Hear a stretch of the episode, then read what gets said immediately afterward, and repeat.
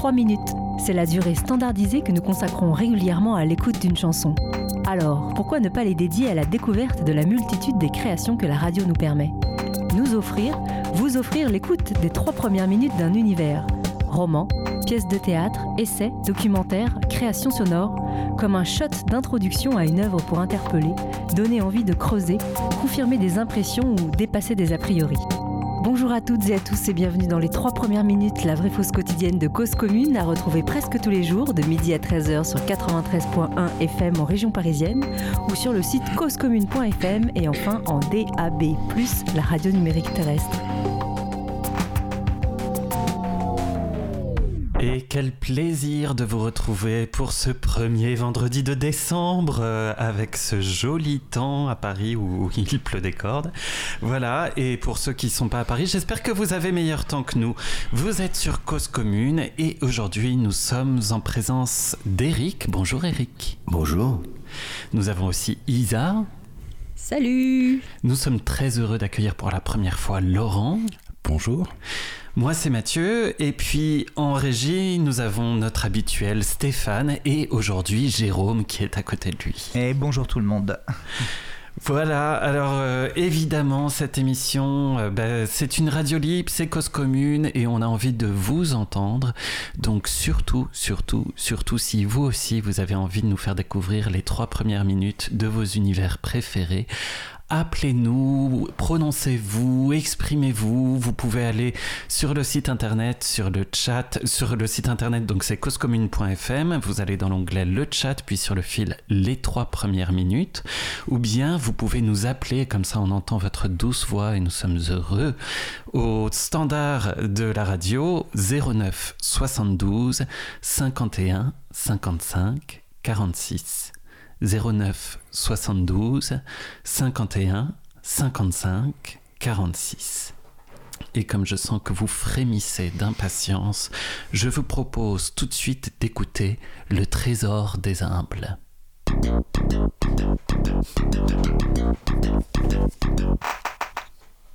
Silence and secrecy, s'écrit Carlyle. Il faudrait leur élever des hôtels d'universelle adoration. Enfin, si ces jours étaient de ceux où on élève encore des hôtels. Le silence est l'élément dans lequel se forment les grandes choses, pour qu'enfin elles puissent émerger, parfaites et majestueuses, à la lumière de la vie qu'elles vont dominer. Ce n'est pas seulement Guillaume le taciturne, ce sont tous les hommes considérables que j'ai connus, et les moins diplomates et les moins stratégistes de ceux-ci, qui s'abstenaient de bavarder de ce qu'ils projetaient et de ce qu'ils créaient et toi-même dans tes pauvres petites perplexités, essaie donc de retenir ta langue durant un jour. Et le lendemain, comme tes dessins et tes devoirs seront plus clairs. Quels débris et quelles ordures ces ouvriers muets n'ont-ils pas balayé en toi-même, tandis que les bruits inutiles du dehors n'entraient plus La parole est trop souvent, non comme le disait le français, l'art de cacher la pensée, mais l'art d'étouffer et de suspendre celle-ci en sorte qu'il n'en reste plus à cacher. La parole est grande, elle aussi, mais ce n'est pas ce qu'il y a de plus grand. Comme l'affirme l'inscription suisse, Sprechen ist Silbern, Schweigen ist Gold, la parole est d'argent et le silence est d'or. Ou, comme il vaudrait mieux le dire, la parole est du temps, le silence de l'éternité. Les abeilles ne travaillent que dans l'obscurité, la pensée ne travaille que dans le silence, et la vertu dans le secret. Il ne faut pas croire que la parole serve jamais aux communications véritables entre les êtres. Les lèvres ou la langue peuvent représenter l'âme, de la même manière qu'un chiffre ou un numéro d'ordre représente une peinture de même ligne, par exemple.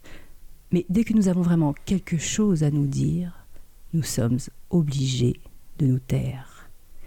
Et si dans ces moments nous résistons aux ordres invisibles et pressants du silence, nous faisons une perte éternelle que les plus grands trésors de la sagesse humaine ne pourront réparer, car nous avons perdu l'occasion d'écouter une autre âme et de donner un instant d'existence à la nôtre.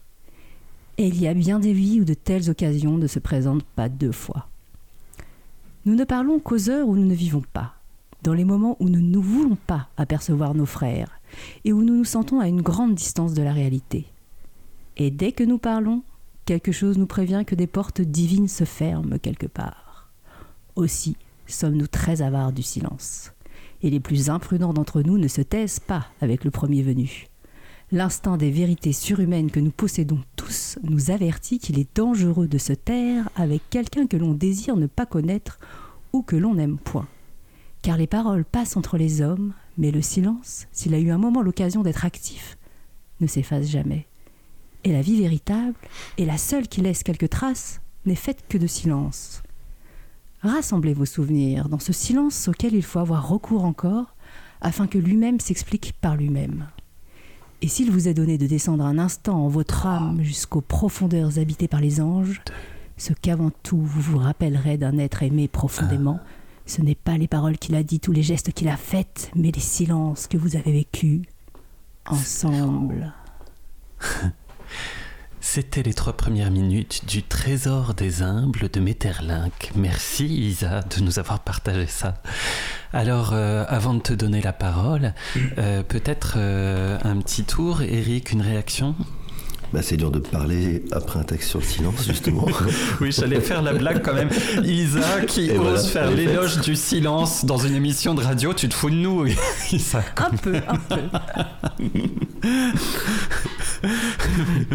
Et à part ça, Eric, exprime-toi. Alors, je, ne connais pas du tout euh, l'auteur. Je me demande de quel, il parle de Guillaume, je me demande de quelle époque ça, ça date. Mais je, je trouve ça super contemporain parce que je je trouve qu'on vit dans un bavardage, euh, enfin en tout cas moi, ce qui me concerne permanent, euh, que ce soit sur Facebook, euh, les médias, etc. Et, moi souvent j'ai du mal à penser. Hmm. Tout simplement, je, je, fais que reprendre des bribes. J'ai l'impression que tout ce que je sors, c'est une espèce de puzzle de choses vues, entendues par ailleurs. Et, et c'est intéressant. Je, voilà. Hmm. Pas d'autre chose à dire sur ce texte, mais fabuleux en tout cas. Hmm. Laurent? Oui, moi je trouve que c'est aussi un, très beau texte. Je, connais l'auteur euh, Maurice Metterlinck qui est, aussi homme de théâtre, qui a, beaucoup euh, écrit pour le théâtre. Et c'est vrai que cette conception de l'articulation entre la parole et le silence, elle a, elle créé pour lui une, théâtralité euh, très, très spécifique, très inédite, qui, je pense aussi a des effets contemporains tout à fait importants. Il y a le, metteur en scène Claude Régis qui a beaucoup été influencé par ça, je pense. On en parlera plus tard. Mais oui, moi, ça m'a fait beaucoup de bien d'écouter ce, texte. Je connaissais pas ce texte. voilà, je connaissais euh, l'auteur, mais pas, mais pas ce texte. Et euh, il y a un truc qui me fait rire aussi de euh, d'écrire un texte pour dire bon mais tu vas fermer ta gueule oui voilà et oui par moment il y a besoin de fermer sa gueule et euh, j'avoue avoir beaucoup de mal avec cette discipline-là. je ne suis pas dans une émission. Tous le même problème.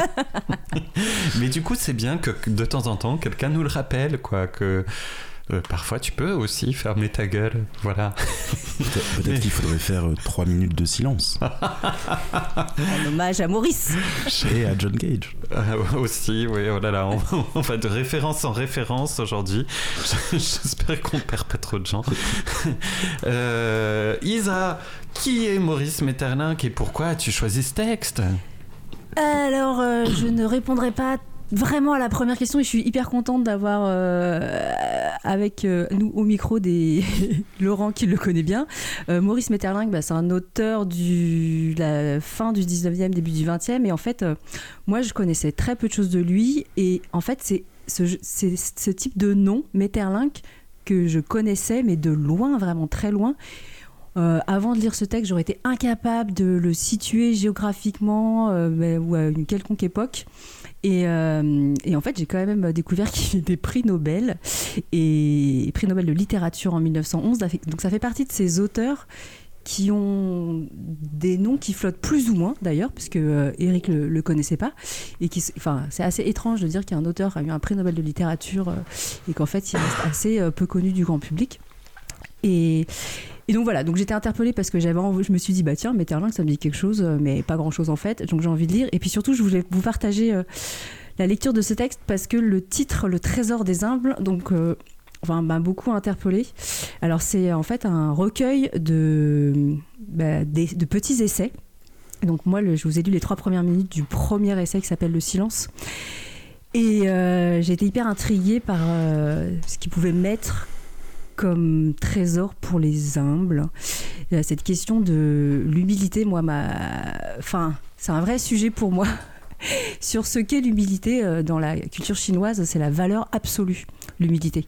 Donc c'est la quête euh, spirituelle, la recherche en fait de développement de soi. C'est de, viser l'humilité et, nous, on en a quand même dans notre euh, comment dire environnement occidental, comment dire, une conception assez négative. Et c'est un sujet que j'avais envie de mettre sur la table et de, discuter avec vous, ce rapport à, l'humilité, plus que l'œuvre en fait de Metterlink. Hmm. Et, et parce que en reprenant la définition, par exemple, dans le, ce dictionnaire que j'adore, qui s'appelle le CNRTL, qui est un dictionnaire euh, qui a été proposé par le CNRS et, et la TILF, on lit que l'humilité, c'est la disposition à s'abaisser volontairement à faire telle ou telle chose en réprimant tout mouvement d'orgueil par sentiment de sa propre faiblesse. Donc on pourrait se dire, euh, bah, en fait c'est quand même pourri a priori euh, l'unité. Je sais pas, qu'est-ce que vous en pensez à, l'écoute de cette définition Alors voilà, le débat est lancé. Chers auditeurs, si vous voulez y participer, surtout euh, ne vous retenez pas. Et contrairement à ce que dit Metterlink, euh, surtout ne ferme pas ta gueule et appelle-nous au 09 72 51 55 46. Mais tout de suite, je laisse la parole à Laurent qui avait l'air de vouloir parler. non, non, c'était juste pour demander de relire la définition. Je te la relis avec plaisir. Disposition à s'abaisser volontairement à faire telle ou telle chose, en réprimant tout mouvement d'orgueil par sentiment de sa propre faiblesse. Et tu trouves ça pourri alors? Euh, Non, non, justement, j'aimerais le déconstruire avec vous, mais a priori comme ça, qu'est-ce que ça vous évoque?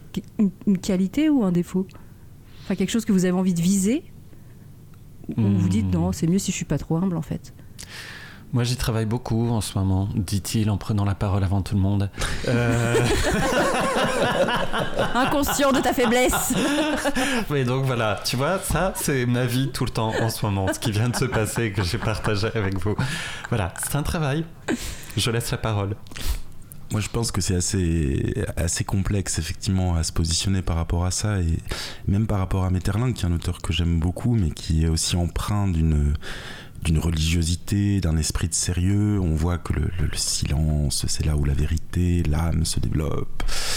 Et l'humilité, c'est pareil, c'est quelque chose qu'on peut, trouver beau, effectivement, d'effacer son orgueil et de, de, pas trop ramener son ego en permanence, mais ça peut être aussi un truc d'autoflagellation, de, de, mise à genoux devant on ne sait quoi, et je, je sais pas bien, moi. Je, je sais pas. Eric, t'en penses quoi oh T'es pour ou t'es contre Oui, c'est ça, exactement. Alors, bien, bien au contraire, je trouve. Euh, en fait, c'est souvent, enfin, je vais parler en mon cas, souvent la, vie te dit ferme ta gueule, justement, sur des choses qui te tiennent vraiment à cœur.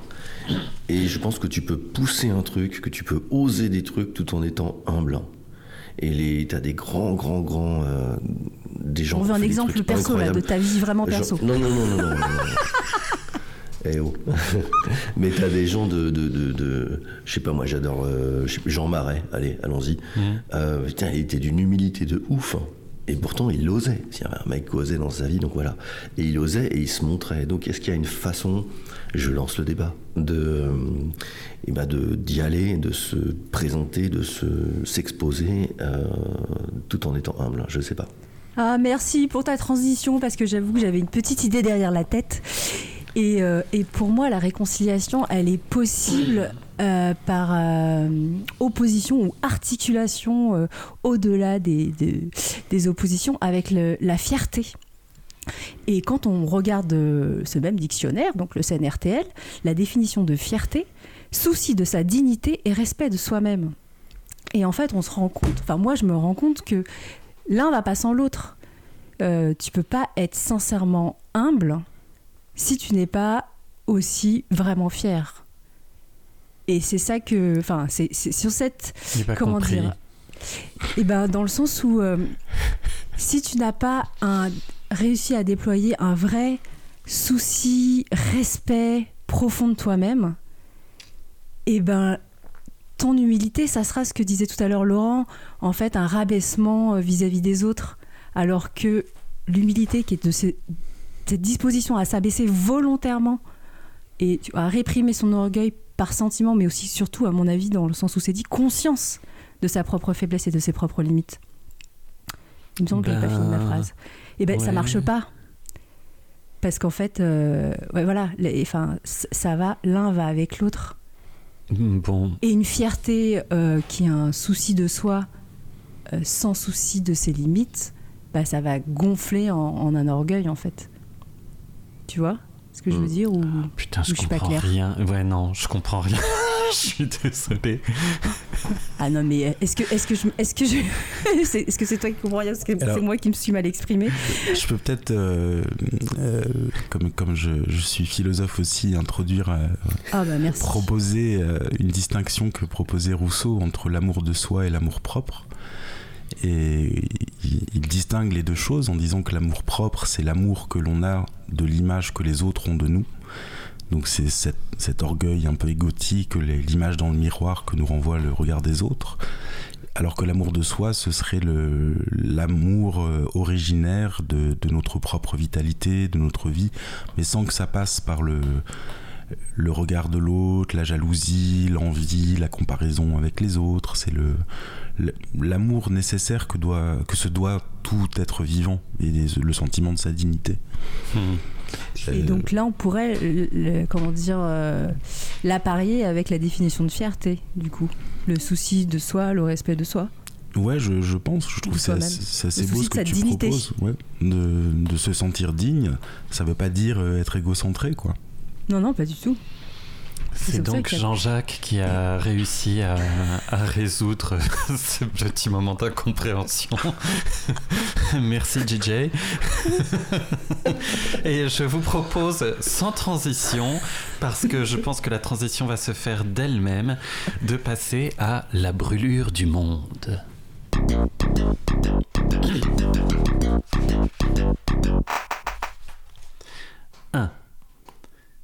Je ne sais pas dans quoi je vis. Je ne sais pas ce que je fais quand je travaille. Et je ne sais pas ce que je fais quand je ne travaille pas non plus. Je sais seulement que ce n'est pas clair. C'est déjà un peu. Pardon, c'est déjà un pas. 2. Il se trouve que je m'étais plus ou moins préparé à faire ce métier en ayant plutôt déraillé du jeu d'acteur au travail de mise en scène, mais que je n'avais rien fait quand le suicide de cet amant de 22 ans est survenu. J'étais dans un cours d'art dramatique, je suppose, et j'ai constaté dans les faits qu'après une période où je me suis isolé, j'ai basculé cette souffrance difficile à vivre parce que peu introductible dans la société, j'ai basculé cette souffrance dans le travail. J'ai fait ce qu'on appelle mon premier spectacle. Après, j'en ai fait d'autres. Mais de là à dire que c'est ça qui a déterminé, que c'est ça qui a donné le ton à mon travail, on peut le dire, mais ce n'est pas du tout certain. S'investir dans une activité où on a l'impression où on croit, on espère qu'on crée quelque chose, peut-être que c'est une façon de compenser le deuil. Mais comme on a toujours une raison d'être en deuil, on trouve toujours des raisons de travailler. Cette idée que le travail, celui de créer, est une sorte de compensation du deuil général, du deuil du monde ou du deuil de soi-même, c'est quelque chose qui peut-être recoupe quelque chose de juste. Mais là aussi, c'est très... On ne peut pas le prouver en tout cas. On ne peut pas en être sûr. On peut l'avancer comme ça. Déjà, ça crée quelque chose. Mais ça ne va pas plus loin. 3. La Bible compare l'écrit au feu. Un feu double, un feu noir et un feu blanc. Le feu noir, c'est sans doute ce qui est écrit, et le feu blanc, ce sont les interlignes, ce qui est entre. Le feu blanc ouvre la porte à toutes impressions, sensations, qui ne sont pas vraiment enfermées dans les signes écrits. Ouvre la porte à tous les prolongements imaginables. Ouvre la porte à toutes sortes d'images que l'acteur doit densifier dans l'espace vide. La voix est un geste qui prolonge le corps. 4. Le dispositif scénique ici est un objet très rigoureux qui est très contraignant mais qui laisse justement la liberté que donne la contrainte. Ça a beau être une boîte, ce n'est pas du tout fermé et limité. On a l'impression que la voix et l'image peuvent traverser les murs, aller au-delà des murs, et cela peut être jusqu'à l'infini, et toucher des spectateurs qui ne sont pas des spectateurs, qui ne voient rien. Ils ne sont pas là. Zéro. Aïe, aïe, aïe, je voulais lire les phrases d'après, mais j'ai pas pu. Donc voilà, c'était les trois premières minutes de La brûlure du monde de Claude Régis. Et avant que je vous en dise plus là-dessus, je vous laisse la parole, Isa. Une réaction? Ah là là, mais moi je m'étais conditionnée euh, de façon très très très euh, conventionnelle à écouter euh, des dialogues. Voilà, qui dit théâtre dans ma tête dit dialogue. et du coup j'étais j'étais déconcertée. Et je me suis dit, et, et, et, en même temps, très. Moi, j'ai un peu bloqué sur la notion de travail comme sublimation du deuil. Et, je n'en dirai pas plus parce que je n'ai pas le temps de traiter ça, mais ça, ça me parle pas mal. Hmm. Donc merci euh, Claude. Laurent, une réaction? Euh, bah, Le metteur en scène Claude Régis a été très important pour moi, donc je, je suis toujours ému d'entendre euh, sa voix parler par l'écrit. Là, j'ai trouvé très beau cette idée que l'espace scénique euh, n'est pas limité euh, par sa, sa configuration physique. C'est un espace relativement illimité, voire infini. J'aime beaucoup ça. Eric euh, Tellement à dire. Je, trouve ça étrange certains mots qu'il emploie. Par exemple, il va dire de basculer la souffrance dans la création. Euh, alors que la plupart des auteurs vont parler de, souffrance comme origine, tu vois, ou comme euh, espèce de chaos, euh, d'où va naître la sublimation. Ils parlent de compenser le deuil, ils parlent pas d'en faire comme ça une énergie, une source. Je trouve ça étonnant, c'est comme s'il avait ça comme des... Comme si c'était autour et pas au cœur. Et ça, je trouve ça intéressant hmm. comme démarche. J'aime beaucoup aussi l'idée du feu noir, feu blanc, j'avais jamais entendu parler de ça. Et moi, il m'est arrivé une expérience euh, peut-être un peu similaire. C'est j'ai lu un livre euh, qui s'appelle Le Rossignol se tait à l'aube d'Elsa Triolet. Et ça m'a bouleversé, ça m'a, ça m'a pris les tripes, j'en ai pleuré, etc. Je l'ai relu cinq ans après et je trouvais ça nul à chier. et à ce moment-là, j'ai investi, je pense, le feu blanc. c'est une histoire de deuil, hein, c'est une histoire de. Voilà. Mais il se passe des trucs, euh, des fois, qui, euh, qui sont dans l'entretexte. Et euh, après, ça te branche, ça te branche pas. Il y a une alchimie, et ce texte, il parle de cette alchimie-là. Et après, je crois que j'ai pas tout compris. Il faudrait que je, je le relise. Voilà. Hmm. Bah, je vous ai proposé cette lecture parce que c'était sur ma table et je l'ai pris l'autre jour, un soir, juste avant de me coucher, un peu par désœuvrement en fait. Et euh, ça m'a fait énormément de bien de relire euh, ces lignes et je me suis dit, tiens, bah, c'est ça que j'ai envie de proposer aux, trois premières minutes. Donc Claude Régis est un metteur en scène de théâtre, comme l'a dit Laurent, euh, qui est mort il y a à peine deux ans. Et, qui, et qui a continué à créer des spectacles quasiment jusqu'à son décès, à plus de 90 ans, donc qui est une espèce de record dans la profession. Euh, et qui était quelqu'un euh, dont j'ai aimé beaucoup certains spectacles et auquel je me suis beaucoup fait chier aussi dans certains autres spectacles, euh, mais qui a toujours servi d'une espèce de, référence pour moi, et y compris aussi dans ses écrits qui sont des, en gros des notes de mise en scène retravaillées. Et, et la brûlure du monde, pardon, est un des derniers livres, euh, une des dernières parutions euh, qu'il a fait et qui est accompagné d'un film aussi euh, qui est dans l'édition au solitaire intempestif. Et bon, bah, du coup, je vois plein de liens avec Le silence de Metterlinck. D'ailleurs, Claude Régis a travaillé sur des textes de Metterlinck. mais il y a ce, ce que j'aime beaucoup chez Claude Régis, c'est cette idée que Je crois, euh, je vais paraphraser autrement que ce que lui dit, mais qu'une œuvre reste incomplète tant qu'il n'y a pas la réception euh, par le spectateur et que, euh, et que donc le, créateur, il, il est qu'un pourcentage quoi, du travail, mais il n'est pas responsable de la totalité de l'œuvre et il ne pourra pas l'être. et il y a énormément de choses qui lui échappent et c'est ce avec quoi Claude Régis essaye de travailler dans la conscience la plus exacte possible. Euh, Moi, j'avais une question. Ce texte, c'était un texte de théâtre? Non, c'est des, je te dis, c'est des notes de mise en scène, c'est une espèce d'essai du coup sur euh, sur le théâtre à partir de son expérience de metteur en scène et en, en, insistant plus particulièrement sur certains spectacles. Et alors je suis très frustré parce que euh, les lignes qui suivaient euh, parlaient du fait qu'il y a des gens qui sont qui peuvent parler d'un spectacle qu'ils n'ont pas vu.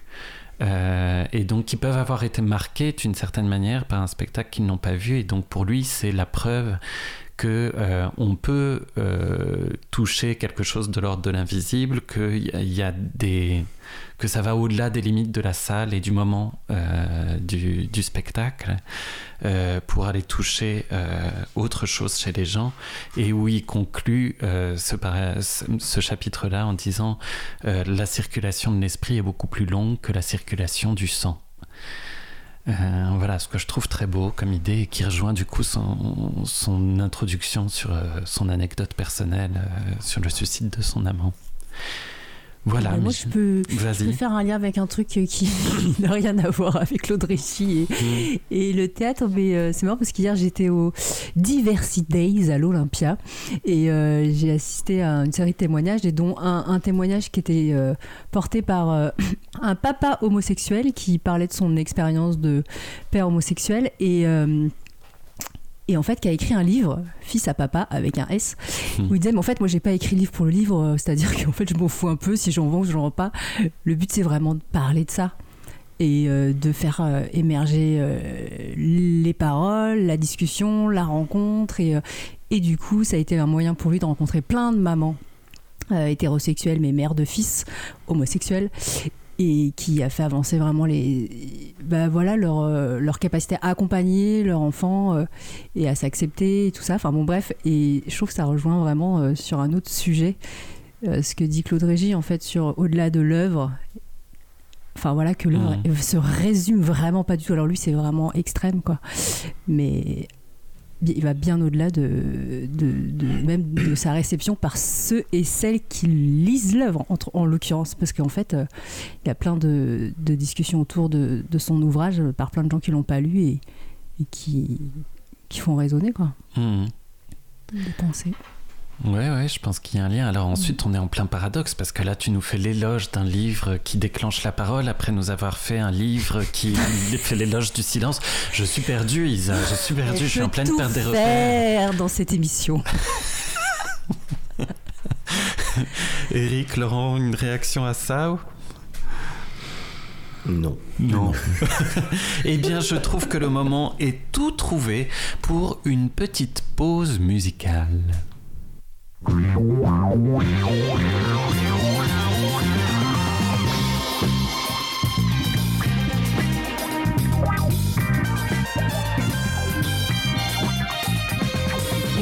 kayalara ekin ekilmez Yiğidin sözlüsüne göz dikilmez Ölür olmaz yiğit öcünü Sevenin arasına Da girmez Ölür de olmaz Yiğit öncüdür Sevenin arasına.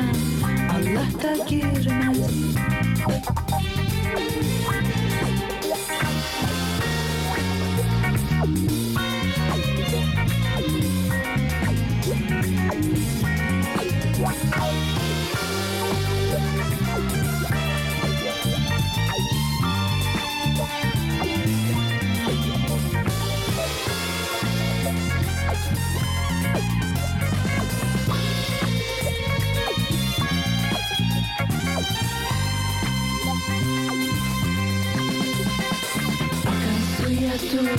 demekle su durmaz. Yiğit aman diyene El kaldırmaz. Yerden acı Ferman gelmezse ayrılamaz yerden. Ölüm bile yerden acı Ferman gelmezse ayrılamaz yerden. Ölüm bile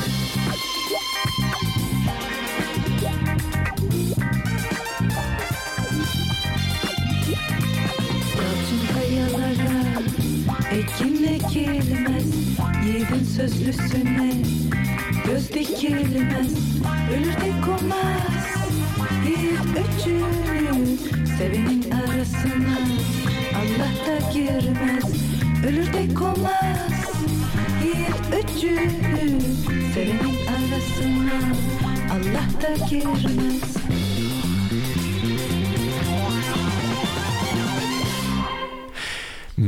Stan Brich, intarissable découvreur de talents musicaux qui chaque jour euh, des trois premières minutes nous propose cette nouvelle pause musicale à chaque fois. Euh, et aujourd'hui, cette disco dégoulinante et lascive que vous venez d'entendre était turque, datait de 1974 par le groupe Humeira. Et s'intitulait Yigit, j'espère que je prononce ça bien dont la traduction approximative est vaillant, courageux, viril. Voilà. Est-ce qu'il y a une réaction spontanée à Oui, cette- oui, je, je réagis. J'en ai marre d'associer la vaillance, le courage à la virilité. Voilà. Écoute, tu diras ça aux Turcs, hein, moi je, je ne suis que le traducteur approximatif. voilà.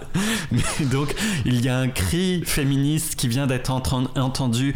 Vous êtes sur Cause Commune euh, à l'émission Les trois premières minutes. Et si vous aussi vous voulez faire entendre votre cri ou vos univers préférés, nous sommes là pour ça, pour vous entendre et vous tendre le micro. Vous pouvez nous appeler au standard de l'émission au 09 72 51 55 46. 09 72 51 55 46. Parlez-nous, on aime ça.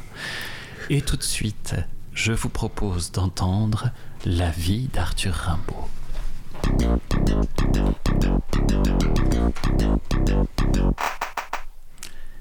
La vie d'Arthur Rimbaud, nous explique M. Paterne Borichon, fut logique et admirable d'un bout à l'autre, d'une surhumanité lumineuse et forte, remplie d'aventures et chavirante comme celle de Verlaine. Rimbaud voulut connaître le mal et le bien, aspirer à la perfection, à une totalité d'humanité. Et cela, naturellement, instinctivement, sans fausse honte ni fausse modestie. C'est en quoi son existence est divine, c'est par quoi il réalise le type du surhomme qu'a imaginé le philosophe allemand Nietzsche.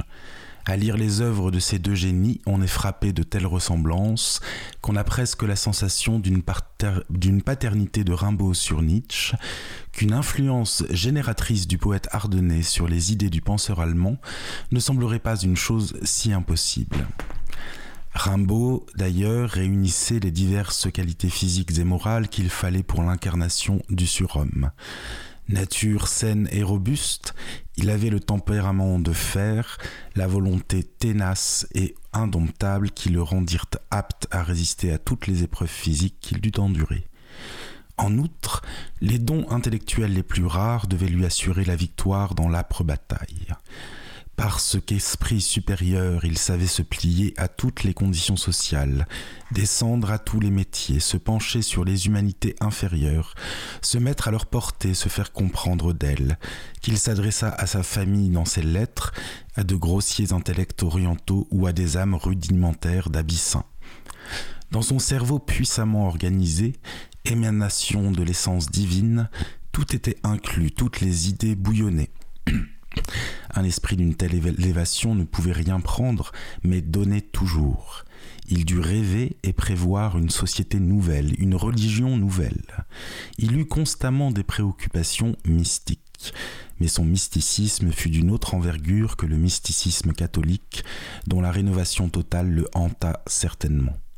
On peut affirmer qu'avant d'aller exercer son action dans une région déterminée, il se sentait de toutes les, religions, de tous les pays, une synthèse cosmogonique siégée dans son fort intérieur. Enfin, un dernier caractère imprime à Rimbaud l'empreinte définitive de la surhumanité. C'est qu'après avoir été le poète, il voulut devenir le savant et l'homme d'action supérieur. Après avoir découvert spontanément et formulé son idéal, il partit pour l'agir, pour tenter de le réaliser. Par ce fait même, n'est-il pas supérieur à Nietzsche? Il est établi qu'à égalité de valeurs respectives, un poète passe toujours un philosophe, et que s'il est grand temps d'établir la doctrine du surhomme, il est encore plus grand temps d'avoir tâché d'être ce surhomme. Poète, Rimbaud le fut d'abord et avant tout, c'est-à-dire Vatès, prophète et Dieu, être doué d'une merveilleuse puissance de vision et de création. Dans sa vie comme dans ses œuvres, il dédaignait le passé, ne s'arrêtait pas au présent, ne voyait que le futur. Merci Laurent. Merci Laurent, c'était les trois premières minutes de la vie d'Arthur Rimbaud de Jean Bourguignon et Charles Ouin. Alors avant de te repasser la parole, euh, Eric, une réaction? Euh, T'aurais pas dû commencer par moi. Moi j'ai beaucoup de mal avec les gens qui divinisent comme ça, même Arthur Rimbaud. Euh, voilà, prophète et Dieu, ouh là là, pour moi c'est un, c'est un ado quoi, qui écrit superbement bien, qui est illuminé, mais euh, tu vois, à notre époque, il ferait un album de rap, euh, et puis après, voilà, il ferait du business, tu vois. Et je suis désolé, mais voilà. Isa Euh, ben ouais, j'ai du mal à avoir une autre, une autre, euh, ouais, bah, une autre émotion, un autre ressenti. Euh, au début, je me suis dit ah voilà, on a Rimbaud, un être humble et fier à la fois, bravo. Et après, j'ai dit non mais c'est pas possible, c'est pas possible d'accumuler autant de, de superlatifs délirants. Donc, je me dis à un moment donné, il va y avoir le mais. trois petits points. Bon, moi, c'est un peu pareil. hein. J'étais là à m'énerver tout seul euh, contre cet auteur pontifiant. euh, enfin, ils sont deux, visiblement. Euh, ils s'y sont mis à deux, hein, en plus. Enfin, voilà. Euh, et, et alors, en plus, j'ai pas lu Nietzsche. hein, donc, il y a toujours ce moment où je me sens con. voilà. Mais j'avoue que cette, je, je n'ai pas lu Nietzsche, mais j'imagine qu'il y a un peu plus dans être un surhomme que avoir une santé de fer et euh, une volonté incroyable. Euh, voilà. Et, euh, et cette espèce de. piédestal qui est monté pour faire passer en héros des gens. Enfin, je sais pas, quand même, quand je lis Rimbaud, il y a aussi des états de souffrance absolument incroyables qui se traduisent dans ses écrits. Euh, en faire un modèle euh, me pose question quand même. Enfin, euh, est-ce que je souhaite que l'humanité entière traverse de tels états de souffrance? Bah non, en fait. Voilà. Voilà. Mais Laurent, je te repasse la parole. Alors, je te vois te marrer depuis tout à l'heure. Oui, parce que c'est- un petit piège ce texte. Ah, quand même. Parce qu'en fait, euh, euh, ce que sont en train de faire les deux auteurs, euh, Jean Bourguignon et Charles Ouin, c'est simplement de euh, donner un compte-rendu qu'ils disent aussi impartial que possible de la, la version de la vie Rimbaud, de Rimbaud qui a été donnée par le beau-frère de Rimbaud, Monsieur Paterne Berrichon, appuyé sur la sœur de Rimbaud, Isabelle Rimbaud. Et euh, Jean Bourguignon et Charles Ouin sont les auteurs de la première biographie de Rimbaud, mais qui a été complètement euh, écartée et interdite de publication par la famille Rimbaud, puisqu'elle était, elle n'était pas hagiographique, elle ne faisait pas de Rimbaud un saint.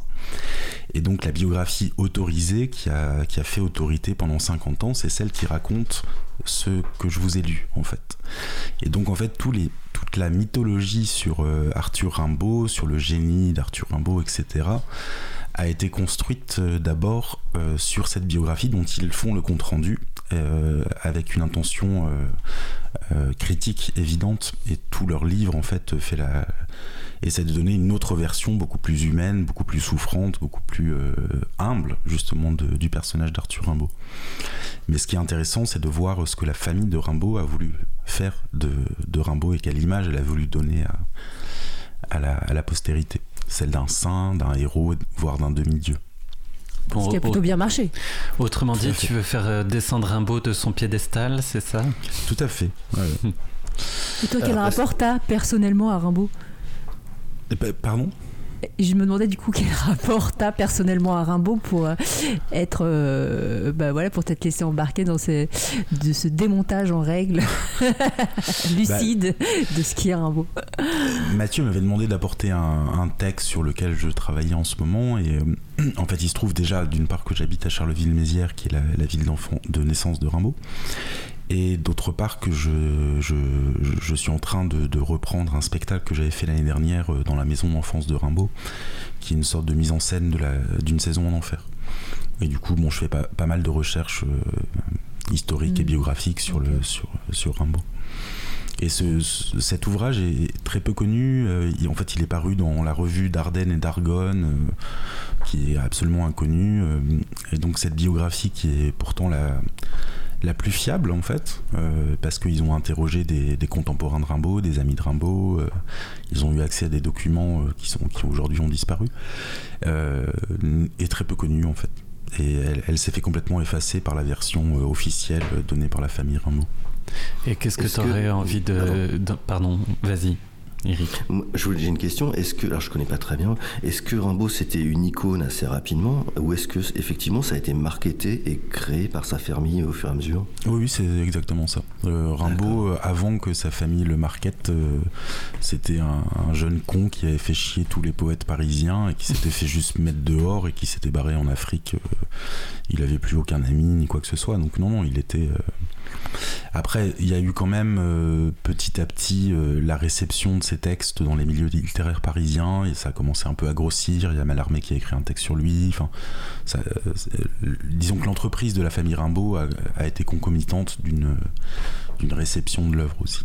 Mais c'est quand même très largement la famille qui a qui a grossi la chose, quoi.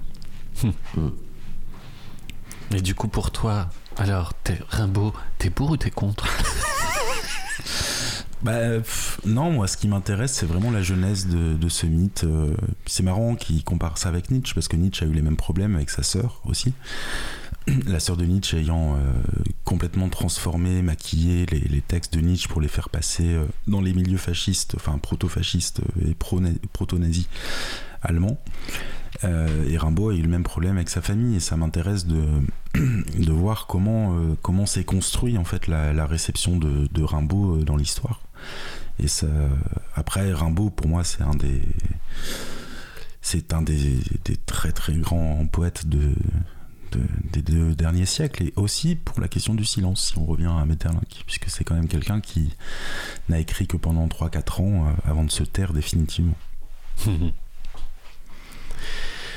Et ben voilà, on vient de démystifier Rimbaud en 10 minutes. Vous êtes sur Cause Commune, sur les trois premières minutes. L'émission qui n'a peur de rien et surtout pas de partir dans tous les sens.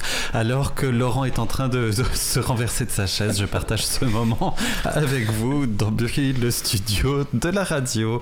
Voilà. Et sur ce, je vous propose, sans transition, euh, qu'est-ce qui nous reste? Eh bien, je vous propose d'écouter Écrire est un miracle.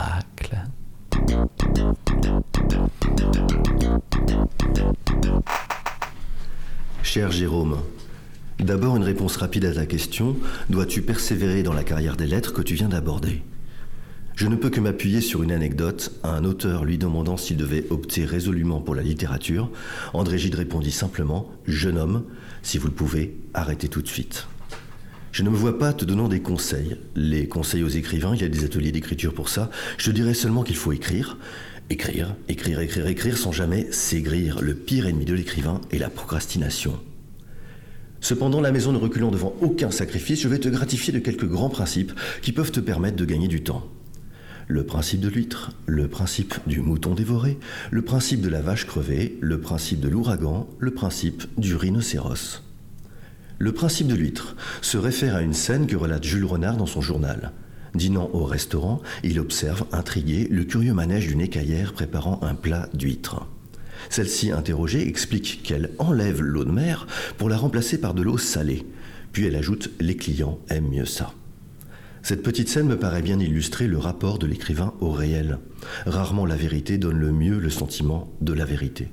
Pas un grand roman qui ne s'enracine dans une riche expérience humaine, il est vrai, mais pas de grand roman se limitant à un simple démarquage du réel, si minutieux soit-il. Il faut tricher, ruser. Sais-tu qu'avant la fameuse Madeleine de Proust, il y a une version avec du pain grillé, puis une autre avec une biscotte? Qu'importe donc que tu mettes de l'eau salée si ton lecteur se trouve transporté au bord de l'océan, respirant à plein poumon l'odeur du goémon, de l'algue et de l'iode. Le principe du mouton dévoré renvoie à Paul Valéry pour qui le lion est du mouton assimilé. On insiste souvent sur le fait que l'écrivain se retrouve seul devant la page blanche, mais Valéry sait qu'il n'en est rien. Tous les grands auteurs ont été de grands lecteurs, et lorsqu'ils écrivent, ils ne sont pas seuls. Les centaines d'auteurs qu'ils ont lus sont là, regardant par-dessus leur épaule et leur soufflant des formules. On écrit avec et contre eux. Tout cela pour te rappeler que ce serait un péché de jeunesse que de chercher l'originalité absolue et que, en tout cas au début, il ne faut pas avoir peur d'imiter. Malarmé fait du Hugo ou du Baudelaire vont se trouver. Bien sûr, il ne s'agit pas de confondre littérature et marqueterie comme les plagiaires de tout temps, mais par certains côtés, la littérature est l'art du chapardage. Il faut digérer, dépasser et même faire oublier ceux à qui l'on emprunte. Comme le notait très bien Rivarol, en littérature, le vol ne se justifie que par l'assassinat. C'est encore chez Jules Renard que je trouve une image pour illustrer le principe de la vache crevée. Dans son journal, cet écrivain, écrivain paysan note un jour en substance Ma vache est crevée, mais ce n'est pas trop grave, je vais écrire une nouvelle sur la mort de ma vache et ça va me permettre d'en racheter une autre. Je veux signifier par là que la spécificité de l'écrivain est de faire du positif avec du négatif. J'aurais des dizaines d'exemples à te donner, mais je me contente d'un seul. Antoine Blondin, de son ivrognerie, avec tout ce que cela comporte de peu ragoûtant, tirera ce beau roman qu'est Un singe en hiver, d'où nous est venu le film fameux que tu as sans doute vu. L'écrivain n'exploite pas son malheur, il le surmonte par une œuvre. C'était les trois premières minutes d'Écrire est un miracle de Paul Desallemands. Alors avant de te redonner la parole, Eric, euh, Isa a une réaction euh, oui. Merci Isa. je, crois que je peux le faire. Euh, bah, en fait, moi j'ai bloqué sur euh, le l'huître et sur cette histoire de d'eau de mer euh, qui fait respirer l'air à plein poumon, nanana, et qu'on remplace par de la pauvre au salé. Et j'ai expérimenté il y a peu de temps qu'en fait, d'écrire simplement la réalité pour écrire une fiction, souvent c'est déjà trop. En fait, on a l'impression que quand on écrit de la fiction, euh, ben, on peut délirer bien au-delà de la réalité, mais que euh, c'est parfois trop violent de décrire la réalité telle qu'elle est quand on veut en fait euh, établir une œuvre de fiction. Et j'étais d'autant plus contente de le réaliser moi avec ma propre expérience perso que Truffaut l'avait déjà dit. Donc je peux s'en valider. Et, euh, mhm. et, même, et même Riette Satouf. Donc je suis super fan aussi. Mhm. Voilà, et qu'en fait, d'écrire. Et que Truffaut disait ça, qu'en fait. Euh, euh, les, les, aventures d'Antoine Douanel, dont il était, enfin, qui, qui, incarnait Truffaut, voilà, bah, en fait, il a dû vraiment les réduire par rapport à ce que lui-même avait vécu, parce que c'était pas recevable en fait par le public. Ça aurait été complètement, enfin, jugé comme improbable. Alors, donc, il a fallu réduire la réalité mhm. par une petite eau salée. Laurent, toi, ça t'a fait quoi cette lecture? Ah, j'ai, beaucoup aimé les titres des principes. Euh, ils sont à chaque fois énigmatiques et puis euh, après, bon, les, idées qui sont exprimées euh, sont, sont, plus courantes, mais le fait que ça commence par des images comme ça, je, j'ai beaucoup aimé, ça m'a fait rire. Oui, moi aussi. En fait, j'aime beaucoup. La, il y a une espèce de verdeur, quoi, de, et un sens de l'humour, de la formule aussi, euh, dans la manière de présenter ces principes. Et aussi une, malice d'esprit de dire non, non, mais il n'y a aucune règle. Bon, je vais quand même te donner deux, trois règles. Mais surtout, arrête à chercher des règles. voilà. Et donc, tu sens l'enfer de l'écrivain qui commence déjà dans cette série de paradoxes dont tu ne sortiras jamais. Euh, voilà. Et où, euh, bon, la seule réponse que tu as, c'est bon, bah, de toute façon, hein, c'est du travail, et puis c'est du travail, et puis c'est du travail. Euh, t'as qu'à lire, t'as qu'à écrire, et comme ça, euh, tu pourras écrire. Ouais, ben ouais, voilà. Mais, mais j'aime beaucoup, du coup, et j'aime bien. Je, serais très curieux d'avoir la description des autres principes, du coup, je suis frustré de, n'avoir que les trois premières minutes. Donc, mission accomplie en ce qui me concerne, Eric. Ce qui me permet de te redonner la parole. Pourquoi as-tu choisi ce livre et qui est ce Paul des Allemands? Je sais pas très bien qui il est, mais euh, en fait tout ce bouquin-là, j'ai lu plusieurs fois, c'est que des lettres effectivement. Euh, et puis il va, il va euh, avec énormément d'humour parler des auteurs, parler de l'écriture, parler aussi des éditeurs. Tout le monde en prend un peu pour son grade. Et moi, ce que j'adore là-dedans, c'est qu'on parle d'artisanat. C'est-à-dire que, euh, par exemple, quand j'ai lu, parce que c'est une parodie évidemment indirecte de, des, lettres à un jeune poète, voilà. Et moi, quand j'ai lu Lettre à un jeune poète, de qui d'ailleurs Quelqu'un peut m'aider? Rilke. Merci Rilke, bien sûr. Euh, ben moi, je me suis senti, je me suis dit, bah, je vais arrêter d'écrire, quoi. Parce que l'être un jeune poète, en gros, euh, si t'as pas un truc qui te fait souffrir à mort et si tu le sors pas sur la table et si t'écris pas avec ton sang, euh, bah, tu écris pas. Voilà. Et puis, ben, Paul des Allemands, lui, il m'a réconcilié avec ça. C'est un livre qui fait énormément de bien parce que, ben, on te dit, en gros, t'es pas obligé d'être un chef étoilé pour sortir des plats, euh, bon oui, tu as des recettes de cuisine, et puis, euh, alors tu ferais de l'artisanat, ok, euh, comme bah, 80% de la littérature qui sort, mais c'est sympa l'artisanat aussi.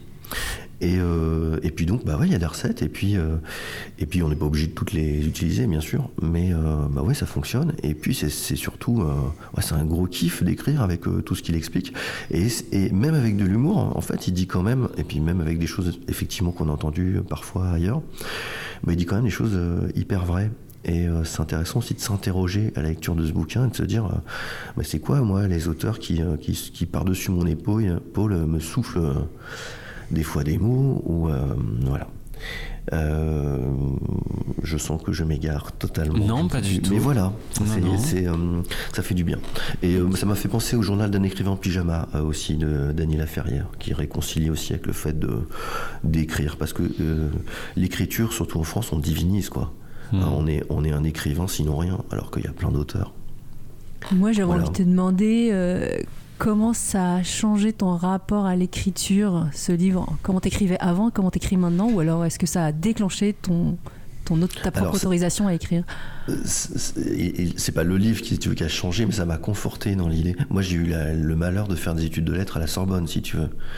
Donc, tu sors de là. Euh, dès, que tu sors un mot, tu refais ta phrase. Enfin, c'est l'enfer pour écrire après. T'es es, pulvérisé. Tu lis du Céline, tu peux pas écrire après. Quoi. C'est eh bien parce que c'est des, des, écrivains. Donc d'un seul coup, on parlait d'humilité, mais euh, quand tu te mets à écrire, tu veux péter plus haut que ton stylo, c'est clair.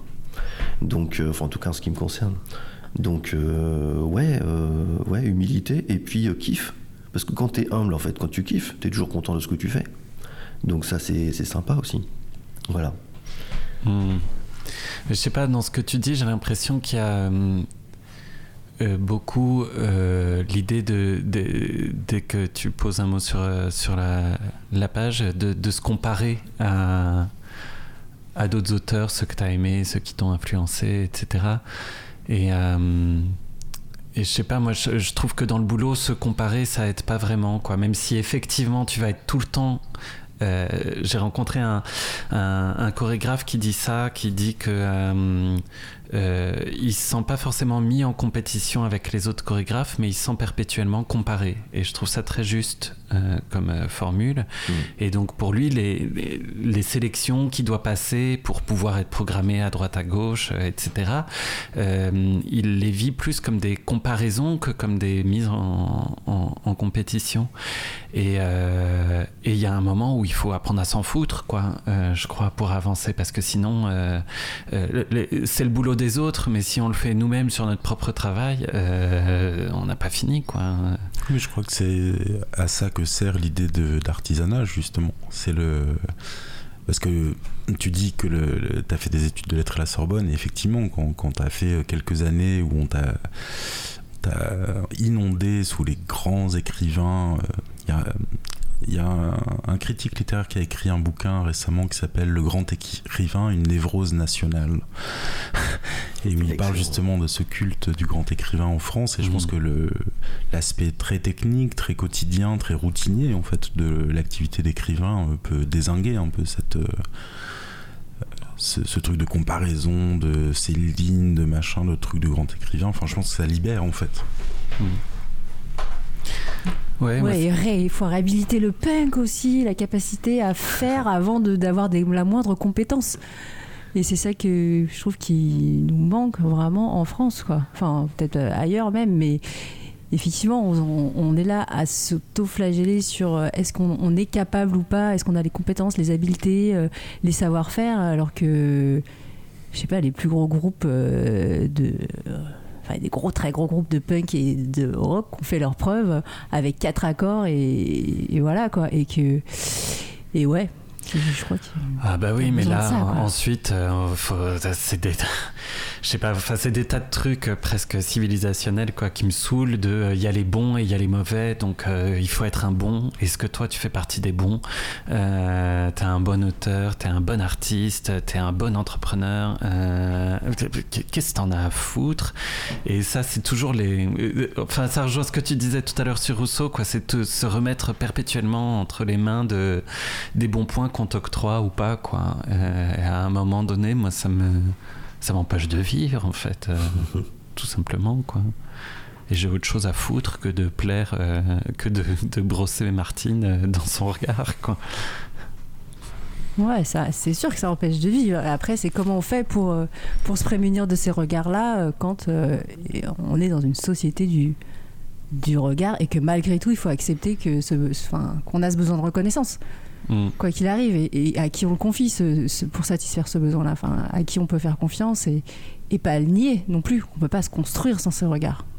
Non, c'est sûr, mais euh, après pour moi, la, seule euh, solution envisageable par rapport à ça, c'est le, le, silence de la table de mm. travail où tu te remets chaque jour comme un artisan. Et après, oui, tu peux chercher, tu peux discuter, tu peux te comparer tout ça, mais chaque jour, tu te remets dans le silence à ta table de travail et tu continues à tisser. Et puis le lendemain, tu refais ça. Et puis ça, ça se passe sans. C'est marrant, ça me fait penser à euh, un documentaire que j'avais vu sur des, des scientifiques. Et euh, il y avait une chercheuse, euh, je sais plus quelle était sa discipline, mais qui disait, qui parlait de sa vie de, de chercheuse en disant mais c'est une vie très paisible. je suis dans mon laboratoire et c'est comme si je, je m'arrêtais et je regardais la vie passer en gardant l'œil sur un point fixe. Euh, et, euh, et, au moment où elle le disait, elle avait un petit sourire très apaisé, quoi. Et, euh, et j'avais jamais imaginé la vie des chercheurs scientifiques comme ça, quoi. Mais qui rejoint ton idée du, du silence, quoi. Voilà, comme une, tout à coup un moment où tu te poses et où tu regardes les choses, et où tu te questionnes, quoi. On reboucle sur le silence, c'est fabuleux. Mais alors, quelle cohérence dans cette émission aujourd'hui. Hein on, a beaucoup travaillé, n'est-ce pas, euh, pour trouver le choix des œuvres. Et, euh, alors non, chers auditeurs, hein, surtout, sachez-le, cette émission, nous sommes des tocards. donc, nous ne préparons rien à cette émission. On arrive les mains dans les poches avec une lecture parfois de trouver à l'arrache, euh, parfois un peu plus qu'à l'arrache quand même. Hein. Et euh, et, ensuite, c'est la libre discussion qui, fait l'émission. Donc surtout, surtout, euh, sentez-vous légitime à nous appeler si vous avez envie de faire part, euh, de vos, réactions, vos réflexions, vos coups de gueule et vos envies, parce que finalement, bah, c'est fait pour ça. Hein. Et je vois déjà le générique de l'émission apparaître. Il ne nous reste plus que deux minutes ensemble. Et pour ces deux minutes, je voudrais d'abord célébrer ce qui s'est passé aujourd'hui, donc cette construction du hasard euh, qui nous a donné aujourd'hui la rencontre entre Écrire est un miracle de Paul Desallemands que Eric nous a lu la vie d'Arthur Rimbaud de Jean Bourguignon et Charles Ouin, ou on pourrait dire plutôt la biographie euh, du beau-frère de Rimbaud euh, qui était donc dans cet ouvrage et dont j'ai oublié le nom. Magnifique. Paterne Berrichon. Voilà, lu par Laurent. Euh, nous avons eu Le Trésor des humbles de Metterlinck et je vous ai lu La brûlure du monde de Claude Régis. Bon appétit à tous et à vendredi prochain.